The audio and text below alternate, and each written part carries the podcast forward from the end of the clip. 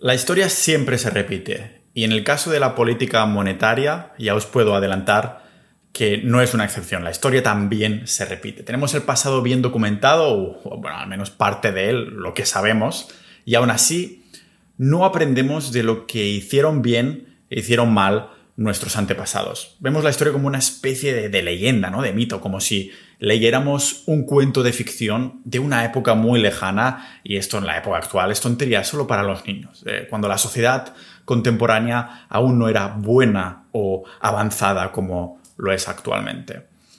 ¿Cómo podemos tropezarnos ¿no? con la misma piedra, de, de nuevo, de algo que ocurrió hace siglos?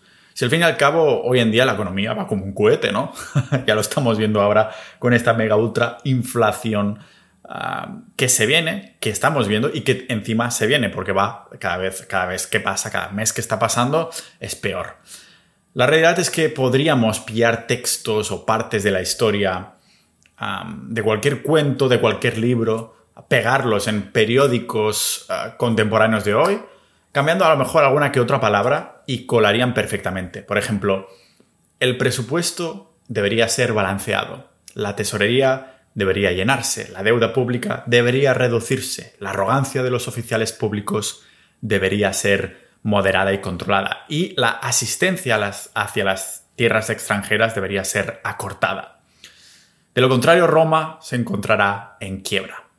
La gente debe aprender a trabajar en vez de vivir de asistencia pública. Esto se dijo en el año 55 a.C.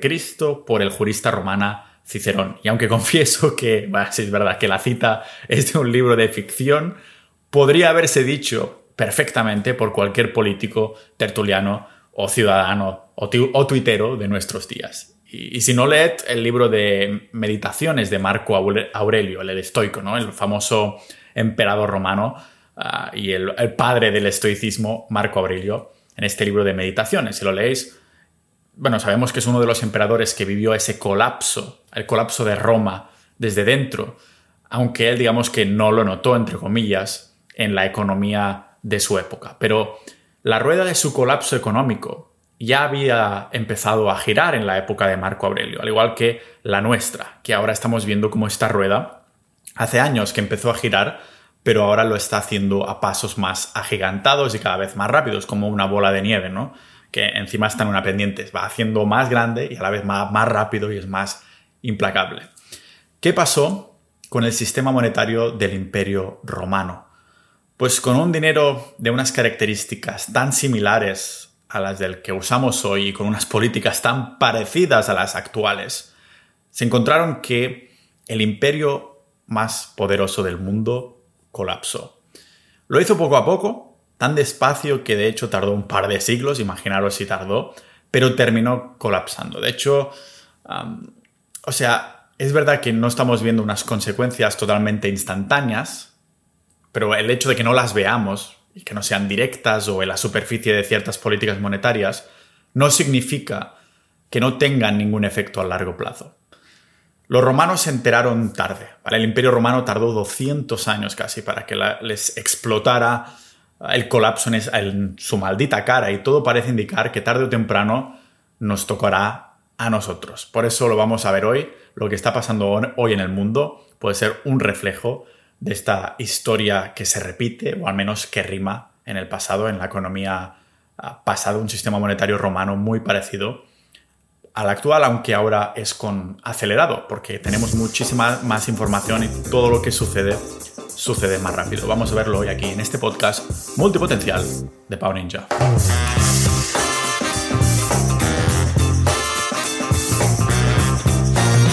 Antes que nada, agradecer a todos los miembros de Sociedad.ninja. Sabéis que si queréis apoyar este podcast, pero además formar parte de una comunidad multipotencial, personas con montones de intereses, sí, nos gustan las finanzas, pero también los negocios online, la salud, ah, un montón de cosas más. Somos aprendices de todo, maestros de nada y no te tiene por qué molar cada maldito tema de este podcast, pero si estás bastante metido no solo en el desarrollo personal, yo diría que en la curiosidad de la vida, ¿no? Por eso nos llamamos un poco ninjas de la vida, ah, que, surgió ahí de manera orgánica y salió dentro del grupo, ¿no? Pues entra a sociedad.ninja por menos de lo que cuesta la inflación al mes, al fin y al cabo ya lo habrás notado en toda, toda la cesta de la compra, que por cierto van cambiando para decir que la inflación no ha sido tanto y aún así es mucho.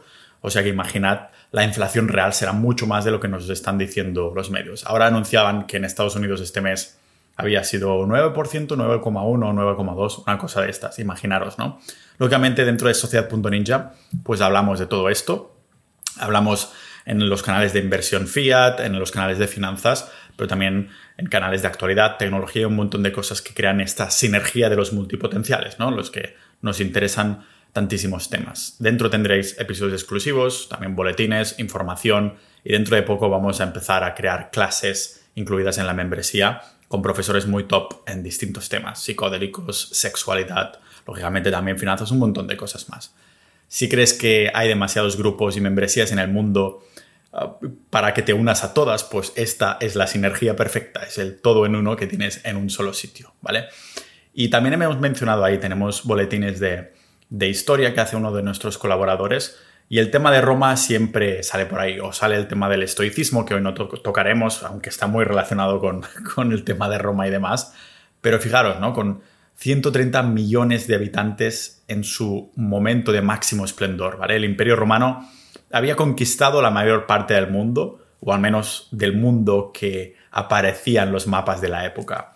Los más de 80.000 kilómetros de carreteras construidas, acueductos y anfiteatros no fueron lo, lo único que tampoco aportaron al mundo, ¿no? También el alfabeto que usamos en la actualidad, el calendario, literatura, arquitectura, idiomas, un montón de cosas. Incluso muchos de los conceptos de justicia que usaron en su día siguen estando presentes en nuestras leyes actuales, nuestras leyes contemporáneas. Por ejemplo, eso de inocente hasta que se demuestre lo contrario, pues tiene sus orígenes en el imperio ah, de Roma. Pero aparte de adoptar este dicho, parece que también adoptaron el gusto, ¿no? Por cobrar impuestos. No es casualidad ah, que esto de inocente hasta que se demuestre lo contrario no aplique cuando se trate de la agencia tributaria, de recolectar impuestos. Si la agencia tributaria nos acusa de algo, somos culpables a menos que demostremos que somos inocentes. Es la única vez en la que tienes que demostrar que eres inocente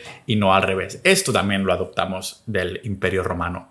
Y es que en los últimos suspiros de la economía romana, también se dependió mucho ¿no? de, de estrujar a sus ciudadanos, algo que vamos viendo actualmente. Cada vez se estruja más, más y más. Y es que no les quedó otra. Una consecuencia de los eventos que hicieron colapsar al imperio es un sistema monetario que es peligrosamente similar al de nuestros días. Hemos adoptado su calendario, ¿vale? Las obras literarias, conocimientos arquitectónicos y, y, todo eso, pero también nos dejaron con una lección de historia, historia monetaria, que tendríamos que acuñar tanto como ellos acuñaron monedas.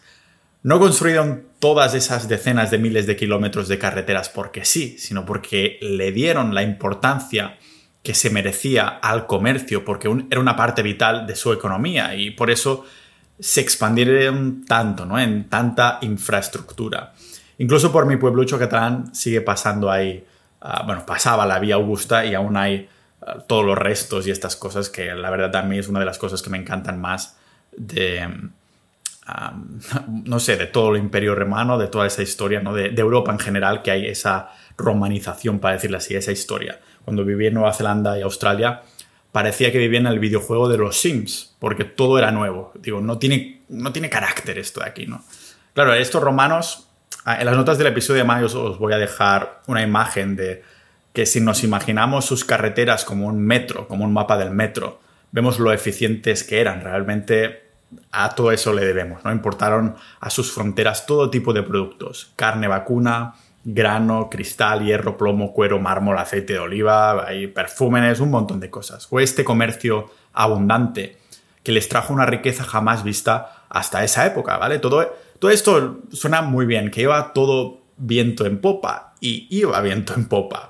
Con esta extensión no solo de infraestructura, sino también de conocimiento y gloria, ¿cómo puede colapsar algo así si ya eres el amo, el puto amo del mundo conocido. Bueno, pues mantenían a un millón de habitantes solo en la capital, en Roma, algo que no salía precisamente barato. Había costes burocráticos, de logística y no nos olvidemos del ejército. Un ejército que se expandía al mismo ritmo ah, que lo hacía el dominio romano de tierras extranjeras. El imperio se iba haciendo cada vez más grande, incluso una vez conquistado absolutamente todo, seguían enfrentándose a bárbaros germánicos y otros problemillas que le, hacían luchar constantemente sus fronteras, fronteras, y carreteras, que cada vez se hacían más peligrosas de, de circular. Así que los costes de ejército siguieron aumentando con el tiempo. Cada vez más justos de pasta llegó un punto donde los palacios decidieron ser creativos en la manera de costearse todos estos gastos, todas estas guerras, todo este ejército. Nunca, personalmente al menos nunca he formado ningún imperio, pero me consta que el coste de la guerra no es barato, no es barato. Hay que pagar el salario de los soldados y también, bueno, el armamento. Y si encima estás en constante expansión, no das tiempo al, bueno, llamémoslo al pulmón de las arcas a que recoja el fruto de la absorción de la economía de las nuevas tierras que acabas de conquistar, ¿no? La idea brillante que tuvieron y usaron durante siglos, pues la expansión monetaria, imprimir dinero, pero no la imprimía, ¿vale? De hecho, es exactamente lo que hizo Estados Unidos para financiar la guerra de Vietnam, expandir la cantidad de dinero para pagar la guerra. Vamos a salir del patrón oro, ¿vale? Pues lo hicieron precisamente para financiarse esta guerra, uno de los motivos, y que por cierto es una guerra que Estados Unidos perdió. O sea, creó dinero de la nada para pagar esa guerra y encima la perdió. Estados Unidos lo tuvo fácil. Dejó de utilizar el patrón oro al oro como moneda en 1971 y así imprimir dinero, un dinero imaginario, para costearlo absolutamente todo, para no depender de la cantidad de oro que existía en el mundo. Pero, y desde entonces, que por cierto no hemos vuelto atrás, desde entonces vivimos este dinero imaginario y estamos ahora pagando los costes. Pero, ¿cómo podía el imperio romano imprimir dinero si no tenían impresoras? Y, es que encima estaban utilizando metales como dinero, no se podía imprimir ni digitalmente ni en impresoras, ¿no? Fijaros que hace dos siglos, en 1776, se publicaron dos libros en Inglaterra que a día de hoy siguen siendo muy relevantes. ¿vale? Por un lado, una, ya un libro llamado La riqueza de las naciones de Adam Smith, que todos los interesados en economía lo tienen como una especie de Biblia. Y el otro es uno llamado La decadencia y caída del Imperio Romano del autor Edward Gibbon. Este último es el relato de un Estado que sobrevivió durante 12 siglos en Occidente y otros mil años en Oriente, en Constantinopla.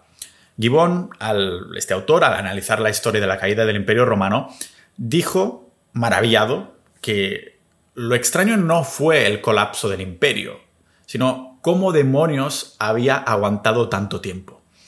Aunque después de hoy podamos afirmar que el sistema monetario romano y su inflación fueron uno de los causantes de este sopapo, seguramente el catalizador más importante, lo que me gustaría que tengamos en mente durante el episodio hoy, mientras hablamos de esto, es que la política monetaria no puede ser estudiada o entendida aisladamente de las políticas generales del Estado.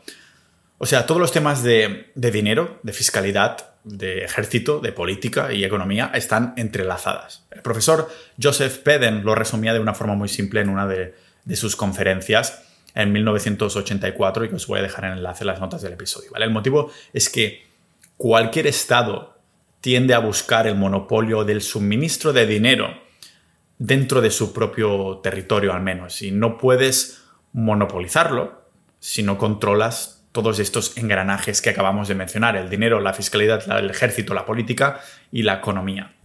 Algo que se ve también muy claramente, no solo en la mentalidad de nuestros gobernantes actuales, pero también de los emperadores del imperio. Imagínate, ya viene desde ahí. El emperador séptimo Severo, supuestamente en su lecho de muerte, les dijo a sus dos hijos, a Caracalla y Geta se llamaban, les dijo, vive en armonía, enriquece las tropas, ignora todo lo demás.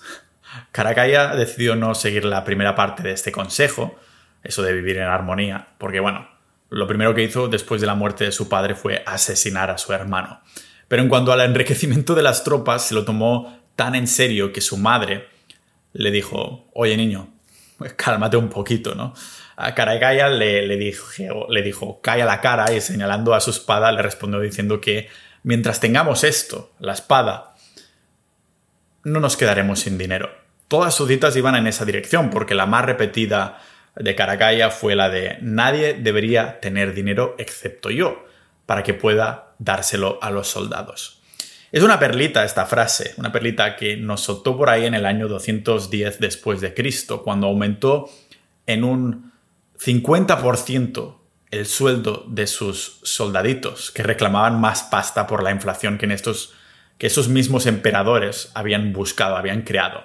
Como vemos, los dictadores siempre han priorizado, digamos, la, felicidad de su, no solo de su ejército, sino de todo su ejército público, no solo la, armada, sino todos los trabajadores públicos, antes que nada más en este mundo, mucho antes incluso que todos los otros ciudadanos. Lo que importa más es el que está trabajando por el Estado, pero el que aún más es el ejército.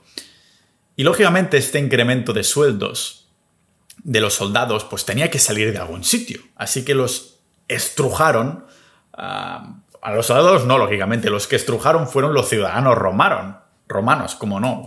O sea, de un día para otro vieron que sus impuestos, estos pobres ciudadanos vieron que sus impuestos se duplicaban. Estamos viendo ahora casos como el de Turquía con una inflación de un 70%, Argentina ya ronda 50-60%, España, Estados Unidos vamos por el mismo camino ya con un 10% y va a ir subiendo aún más. Pero resulta que tampoco llegaba a las cifras. O sea, incluso después de duplicar los, los sueldos de los soldados y duplicar los impuestos a los ciudadanos, Caragaya simplemente dio la ciudadanía romana a casi todos los habitantes del imperio, aunque no fueran romanos. ¿vale? Lo que antes había sido un privilegio, el hecho de ser un, habitante, un residente, un ciudadano romano, ahora se convirtió en un simple medio para cobrar más impuestos. Y claro, cuanto más ciudadanos, más impuestos puedes recolectar. Así que Caracalla no, en ese momento dijo, pues muy fácil, todo el mundo ciudadano.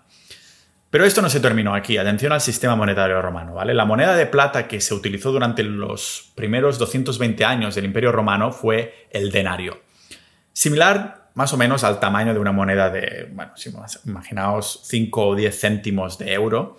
Y el valor de la moneda del denario era el equivalente al sueldo de un día entero para un trabajador medio. Como por ejemplo los típicos artesanos, ¿no? Que nos imaginamos cuando pensamos en la sociedad romana. Yo que había jugado de pequeño al videojuego llamado César 2, Caesar 2, ah, pues ahí había un montón de artesanos que tenías que hacer. Pues es, estos típicos artesanos eran lo que cobraban. Y claro, durante el inicio del imperio, el denario estaba fabricado de... estaba hecho de un porcentaje muy alto en cuanto a pureza de la plata que contenía. Estaba hecho de plata y era una pureza muy alta. En esa época eran 4,5 gramos de plata pura. Pero tanto la plata como el oro entraban en el imperio, lógicamente en contagotas por su, por su escasez, así que lógicamente los gastos del gobierno romano estaban limitados por la cantidad de denarios que se podían acuñar. El imperio solo tenía esta cantidad de monedas y no podía crear más. Entonces, ¿cómo demonios podemos pagar la guerra, los lujos del palacio, el circo y todas esas cosas buenas que hacen un buen imperio romano? Pues le dieron al coco y a la creatividad y los funcionarios encontraron una manera que, en teoría, solucionaría este problema. Aquí es cuando se empieza a hacer cortecitos pequeños en las monedas de los ciudadanos. Por esto, muchas de las fotos, si miráis, de las monedas reales de coleccionismo que hay por, por internet o en los museos, tienen estos pequeños cortecitos muy random, ¿no? Muy aleatorios en las en distintas partes de la moneda, como si los hubieran hecho con unas tijeras. Os explico.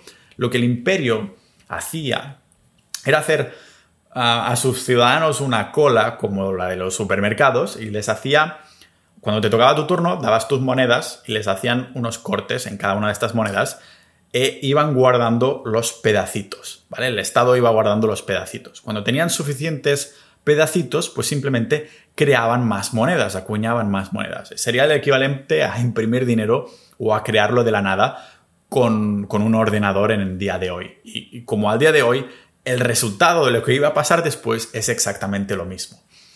Al hacer disminuir la pureza, ¿no? Con estos cortes del contenido de plata en su moneda, porque acabas de cortar un poquito, ahora hay menos gramos, pues creaban más monedas de plata con el mismo valor, pero con el mismo valor nominal, pero ni mucho menos, no con el mismo valor de contenido real del metal, ¿no? De la plata que había, como... O sea, claro, con más monedas en circulación, el gobierno ya podía gastar más, porque había más monedas. Acabamos de crear más monedas, ya somos más ricos, ¿no? ¿Y qué pasó? Pues que, como era de esperar, la economía simplemente siguió su curso, ¿no? Y se iba a parar todo uh, solo porque habían creado más monedas, es lo que estamos viendo ahora también. La economía romana siguió su curso. Cada vez el contenido real de la plata en las monedas iba a menos. Para que nos hagamos una idea, durante el reinado de Marco Aurelio, el denario estaba hecho de un 75% de plata. Cuando el emperador Caracalla llegó al poder, intentó un método distinto con el llamado doble denario. Más que nada valía el doble del denario en valor nominal, pero solo pesaba 1,5 denarios. Seguro que más de uno de los que ah, entendían de economía querían decirle a su emperador Caracalla que tenía una cara para decirle calla cuando sacaba una nueva ley monetaria. Ah, y sé que no puedo evitar repetir, esta broma, pero ¿qué quieres? Con un nombre Caracalla, pues debe ser como se le dice en español, ¿no? Pero volviendo a esto, al parecer, nadie se atrevió a decirle nada, ya sabemos lo agresivo que era este, era este emperador con, solo con las frasecitas que nos ha dejado. Nadie se atrevió a decirle nada. Porque casi un siglo más tarde, cuando entró Galileo a reinar, Galileo, Galileo, la moneda romana, con suerte, tenía apenas un 5% de contenido de plata. Imaginaos, ¿no? Durante Marco Aurelio, 75% de plata. Durante Galileo ya estaba en apenas un 5% de plata. Eso es sinónimo de devaluación. Parecían monedas ¿no? de los chinos, porque cada moneda tenía un centro de bronce, pero con una capa muy, muy, muy fina de plata. Con el tiempo y el uso, esa superficie de plata pues se caía para revelar la mierda y la mentira y la mala calidad del denario. Y si os pensáis que esto no podía ir a peor ya con menos de un 5% de plata, aquí va otro dato, porque en el año 268 ya había menos de un 1% de plata en las monedas, que dices, coño, entonces ¿por qué te molestas a meter algo de plata, no?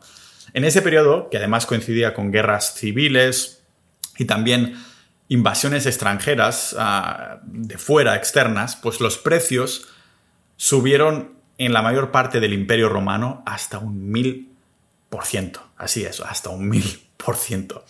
La devaluación de la moneda e inflación del Imperio Romano era lo que son las criptomonedas para nuestros días en cuanto a porcentajes locos, tanto cuando suben como cuando bajan. Es por esto que los mercenarios bárbaros que vendían sus servicios a los emperadores, pues demandaban ser pagados en oro. Los tipos no eran tontos y querían dinero duro de verdad, ¿no? querían oro, que era el dinero duro de la época, no querían monedas del monopolio de Monopoly creadas de la nada. Los bárbaros eran tan bárbaros que solo aceptaban oro como pago. Yo creo que hubieran aceptado Bitcoin si estuvieran en esa época, pero en esta época, pero en esa época era el oro el dinero duro. El siguiente emperador que interfirió con la acuñación de manera, digamos, pues significativa fue Constantino, el primer emperador cristiano de Roma. En el año 312, que es también el año que emitió el edicto de Milán, o bueno, también el llamado tolerancia para el cristianismo, Constantino emitió una nueva pieza de oro a la que llamó con un nombre que yo creo que es un nombre bastante molón. Llamó esta pieza de oro Solidus. En lenguaje ninja, Solidus se traduce como sólido, no hay que hacer tampoco un, un Einstein para deducirlo. Que en teoría era una moneda de oro macizo, pero que su valor era de 72 monedas por libra. O sea que en realidad estaba incluso más devaluada. Recordad que estamos hablando de un periodo con grandes emisiones de monedas y, los historiadores al fin y al cabo se han preguntado una y otra vez de dónde sacó Constantino todo ese oro para crearlas, que a nivel práctico, aunque fuera más devaluada, sí que se creaba la moneda de oro como tal, ¿no? Se preguntó los historiadores de dónde coño sacó Constantino todo este oro para crear estas nuevas monedas. Como hemos dicho antes, no se puede entender el sistema monetario romano o de cualquier otra civilización sin antes mirar a todo el ah, espectro de lo que es el Estado actual en ese momento. En el caso de Constantino, solo hace falta mirar para entender de dónde sacó el oro toda su legislación. ¿vale? Lo primero que hizo este emperador fue sacarse nuevos impuestos de la manga, bueno, mejor dicho, nuevos impuestos de la toga. Uno empezó por uno para las propiedades que tenían los senadores, unos señores que hasta ese momento nunca habían tenido que pagar nada al Estado. La palabra, o más bien dicho, la expresión impuestos sobre tierras les sonaba a griego, a esos romanos, ¿vale? Así que Constantino dijo, senadores, vosotros también a pagar, que tenéis muchísimas cosas. También emitió un impuesto sobre el capital de los comerciantes. Y atención, no de sus ganancias, no de las ganancias de los comerciantes, sino de su capital. Esto se cobraría cada cinco años y se pagaría en oro. Estabas obligado a pagar en oro. Y también exigió que las rentas de las propiedades imperiales alquiladas se pagaran solo exclusivamente en oro. Y ahora, claro, ya empezamos a ver de dónde sacó nuestro amigo emperador este metal precioso, ¿no? Se debió sentir como el rey Midas, que todo lo que tocaba se volvía oro, porque claro, dijo, pues toma estas leyes de impuestos y encima os tenéis que preocupar vosotros de pagarme a mí en oro. Pero si pensáis que el tipo no podía ser más sanguijuela, estáis equivocados. Constantino se hizo con las reservas de lingotes de su antiguo socio, Licinio, ¿vale? El alumno superó al maestro porque el mismo Licinio había expropiado por la fuerza lingotes de oro de las tesorerías de las ciudades del Imperio de Oriente en nombre de Constantino. O sea, el bueno del Licino iba por ahí y decía, ¿y si, y no? Y Licino y decía, pues en nombre de Constantino, dame todos estos lingotes. Pero Constantino dijo, hostia, has acumulado mucho oro, pues ahora te lo expropio a ti. Vamos, que cualquier ciudad que tuvieran lingotes de oro o de plata, que fueran ahí ahorrados y los tuvieran en sus cámaras, pues simplemente vieron cómo eran requisados por el bueno de, de Licino. A su vez, pues Constantino se deshizo de su socio en una guerra civil y, eso terminó requisando todo el oro Ah, requisado. es como una especie de Robin Hood invertido. Supongo que el nombre de Constantino debe ser una mezcla de constante y cansino porque no dejó de robar oro incluso hasta el final de su reinado. Se esperó al final porque al principio temía a los dioses de Roma, pero como se cristianizó con el tiempo, pues tomó confort en expropiar el oro de los templos ah, romanos. Pero hay que darle también un punto de confianza, bueno, de confianza no sé, creo que sea la palabra. Hay que darle un punto, un punto a secas al cansino de Constantino porque esta reforma de expropiación fue lo suficientemente grande como para que el oro empezara a circular con mayor libertad en forma de moneda bien acuñada. Pero claro, aún siguieron circulando aquellas que se sostenían en nada, ¿no? que habían sido creadas de la nada. El gobierno descubrió que cuando pagaba sus tropas con ese dinero de mentira, para decirlo así, esas monedas sin valor, los precios subían inmediatamente. Y qué casualidad que cada vez que el valor de la plata del denario bajaba, los precios, ¡pum!, subían al momento. Supongo que aún no estaban muy familiarizados con la inflación y sus consecuencias. Pero, ¿qué hicieron, no? Cuando se enteraron, ¿qué hicieron cuando vieron esto? Que había esa subida de precio inmediata cuando pagaban Ah, con estas monedas de mentira? Pues el gobierno, para tratar de proteger a sus funcionarios, lógicamente, como decíamos antes, siempre son los funcionarios públicos los que eh, les tienen que dar amor a los funcionarios públicos, porque si no, se va el gobierno abajo. ¿Vale? Y eso es lo que estamos dando, viendo ahora también. España este año, pues venga, 40.000 plazas nuevas de funcionarios. Pues el gobierno romano es exactamente lo mismo, o más bien dicho, el Estado de ahora es exactamente lo mismo que el romano. Para tratar de proteger a sus funcionarios y sus soldados de, los efectos de la inflación, pues comenzó a exigir el pago de impuestos en especias y en servicios en lugar de dinero. Terminaron, pues en efecto, repudiando sus propias monedas emitidas, no aceptándolas para la recaudación de impuestos. Claro, con la reforma de Constantino, esta situación podemos decir que cambió un poco y de forma lenta pero segura y el gobierno comenzó a alejarse de la recaudación de impuestos y el pago de salarios en especias y comenzó a sustituirlo por oro. A largo plazo, ¿Qué significó esto? Pues significó que el patrón oro del imperio romano pudo fortalecerse, ¿vale? Y el oro siguió siendo lo que se consideraba dinero real en el imperio romano.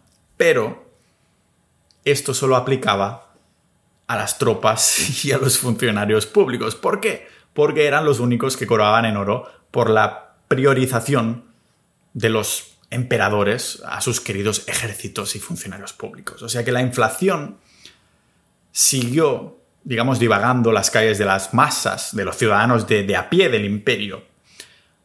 Para todos, menos para los funcionarios públicos. Y a efectos reales había, sí, había este patrón oro de dinero real, pero solo para los elegidos, ¿no? Para los ciudadanos que iban con dinero de mentiras sacados de la manga inventando Ah, que estaba inventando el Estado. Con esto tenemos que considerar que la Armada romana había crecido de 250.000 soldados a más de 600.000 soldados. Pero el ejército ya no era el único problema que acechaba Roma. El hecho de mantener ese ejército no era su único problema. Antes de toda esa expropiación, impuestos sangrientos y demás, el gobierno había seguido una política de libre comercio antes, antes de todo esto. Política libre comercio. Había primado la libertad y no se interponía en las actividades económicas de la población. Cada uno que haga negocio como quiera y como deba, deba hacerse. Por esto todo había ido también, supongo. Pero ahora se encontraban que bajo esta necesidad de pagar a las tropas y sobre todo bajo la presión de la inflación, se empezó pues como a quitar la libertad económica al pueblo, muy rápidamente además, tan rápido como la velocidad en la que subía la inflación casi. Un ejemplo claro son las, ah, los llamados decuriones. A mí me suena bastante a cuando miraba de pequeño Asterix y Obelix. Decurión, decurión. Los decuriones. Los decuriones eran una, una clase de pequeños y medianos propietarios, ¿no? ciudadanos, pequeños y medianos propietarios, con pero con pasta que tenían dinero por encima de la media del ciudadano medio. Era un elemento dominante en las ciudades del imperio y eran como elegidos por consejos municipales, magistrados y funcionarios. Y tradicionalmente habían visto el servicio en los gobiernos ah, de sus ciudades como si fuera un, honor súper grande, ¿no? Servir a las ciudades a modo voluntario. Habían invertido no solo su tiempo, estos decuriones habían invertido tiempo, sino también riqueza para mejorar el entorno humano. Es decir, tengo más pasta que la media y yo voluntariamente pues quiero ayudar a mi comunidad y tal.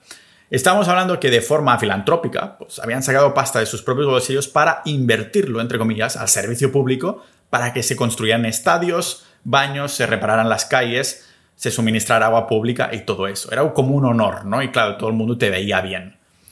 Y digo invertirlo porque ellos lo consideraban beneficios comunitarios y también a cambio pues recibían reconocimiento y esa estima. Era un honor ser un decurión. Pero con toda esa inflación y coste creciente, en el siglo III se les empezó a encomendar la tarea de recaudar los impuestos del municipio. Es como si ahora el Estado español te dice a ti que estás obligado a ser inspector de Hacienda o a ser revisor de billetes de tren de Renfe que todo el mundo odia. Se encontraron con este marrón unas personas que habían sido tan respetadas, pues ahora el Estado les dijo, no, ahora tú vas a recolectar. Y claro, la mayoría de los pobres de Curiones no podían llegar al mínimo que el gobierno central les exigía.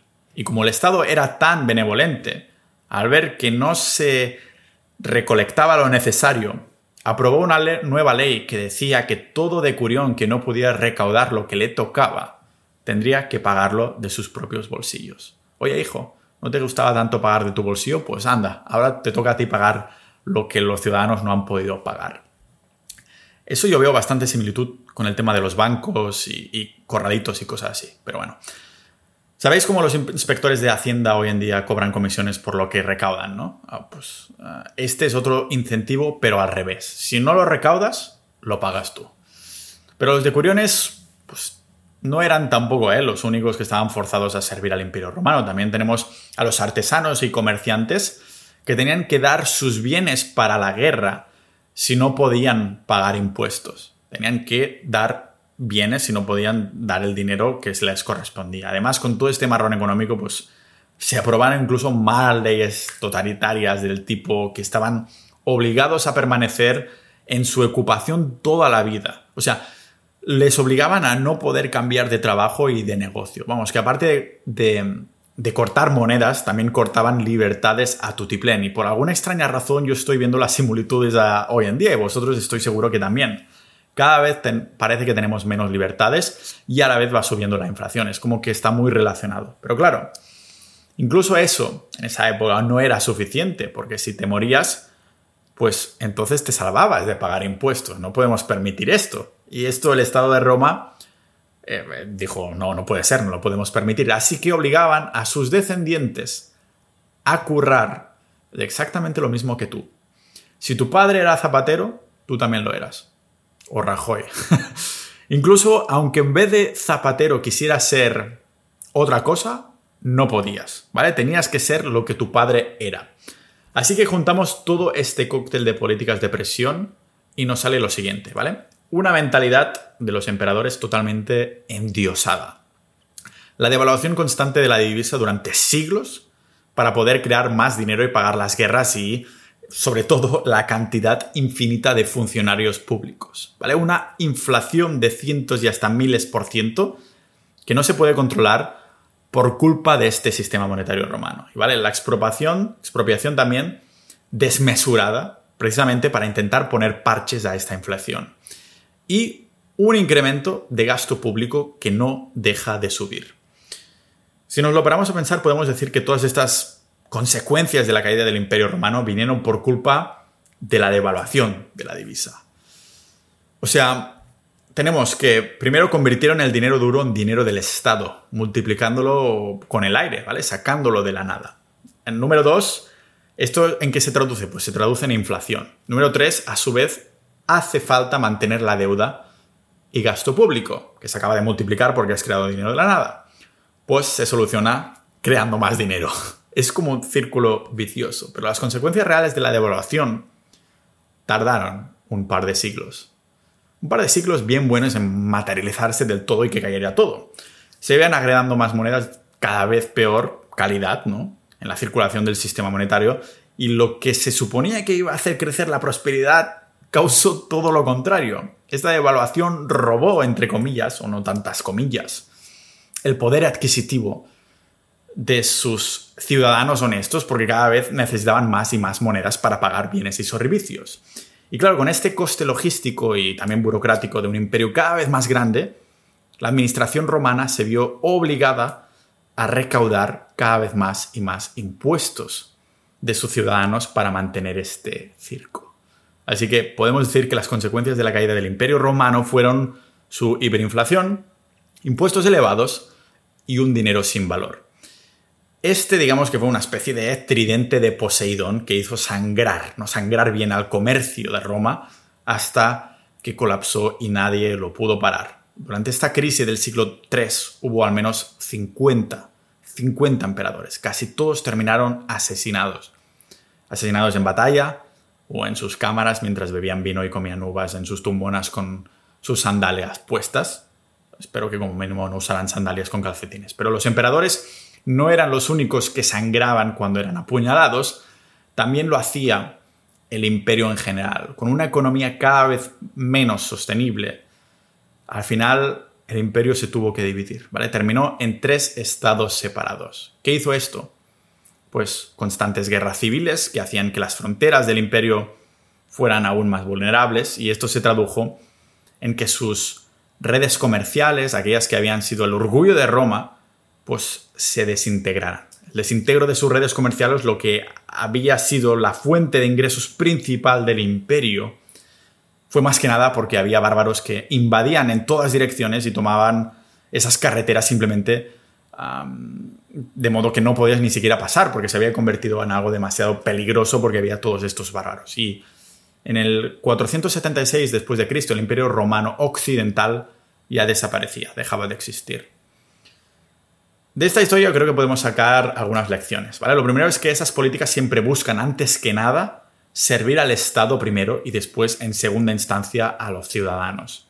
Controlar el dinero y las políticas monetarias es la base de la pirámide del poder. Esta es una idea central que va desde la creación del dinero hasta también el control por parte de bancos y gobiernos, ¿vale? En definitiva, es un control de poder excesivo que, que siempre Primero, se prima el Estado, funcionarios públicos, antes que los ciudadanos. Después, esto nos lleva a una pérdida de libertad, que es nuestro segundo problema.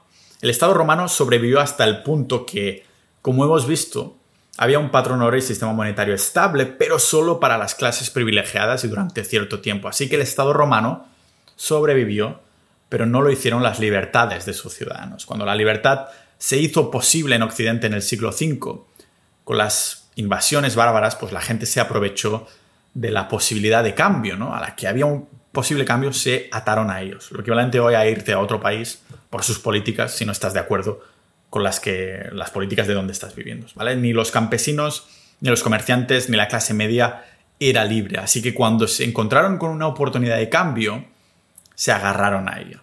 En sus últimos suspiros, la economía del oeste estaba algo más debilitada que la del este y el sacerdote cristiano de principios del siglo V, Salviano de Marsella, escribió un relato de por qué el Estado romano se estaba colapsando en el oeste. Desde Francia, Salviano dijo, el Estado romano está colapsando porque merece un colapso, porque ha negado la primera premisa de buen gobierno, que es la justicia para el pueblo. Por justicia se refería, digamos a un sistema justo de impuestos, y es que en esos momentos la población romana, ya capturada por los bárbaros, pues solo tenía un deseo, no volver a caer en manos de burocracia romana.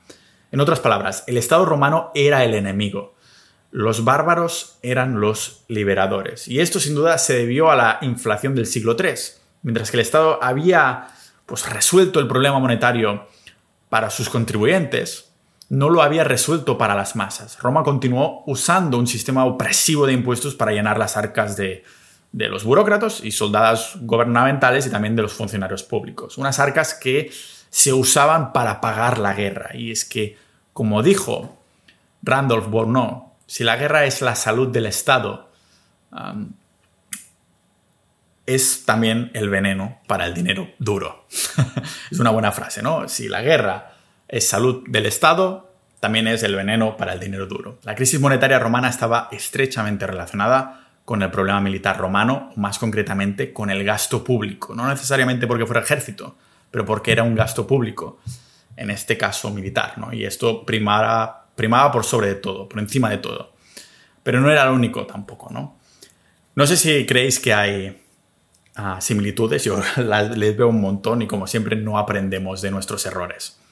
No hace tanto que colapsó el Imperio Romano yo creo que ahora el colapso que vamos a ver va a ser de distinto calibre, pero con los mismos patrones y a una velocidad totalmente acelerada que va un poco a la media con la economía digital acelerada e innovativa en la que estamos viviendo. Como siempre, agradecer a los miembros de Sociedad.ninja si queréis formar parte de una comunidad con pensamientos un poquito de este estilo. Hablamos de dinero, pero también de muchas otras cosas para vivir mejor, para que los nuestros vivan mejor. Ya sabéis, Sociedad.ninja es una manera de dar soporte a la continuidad de este podcast, no solo los episodios públicos, sino también a todo el contenido privado que tenemos para miembros en Sociedad.ninja uniros antes de que suba la inflación ahí también, que cada 50 miembros incrementamos un poquito el precio. Como siempre, muchas gracias a los miembros actuales de Sociedad.ninja y nos vemos en el próximo episodio de este podcast multipotencial de Pau Ninja.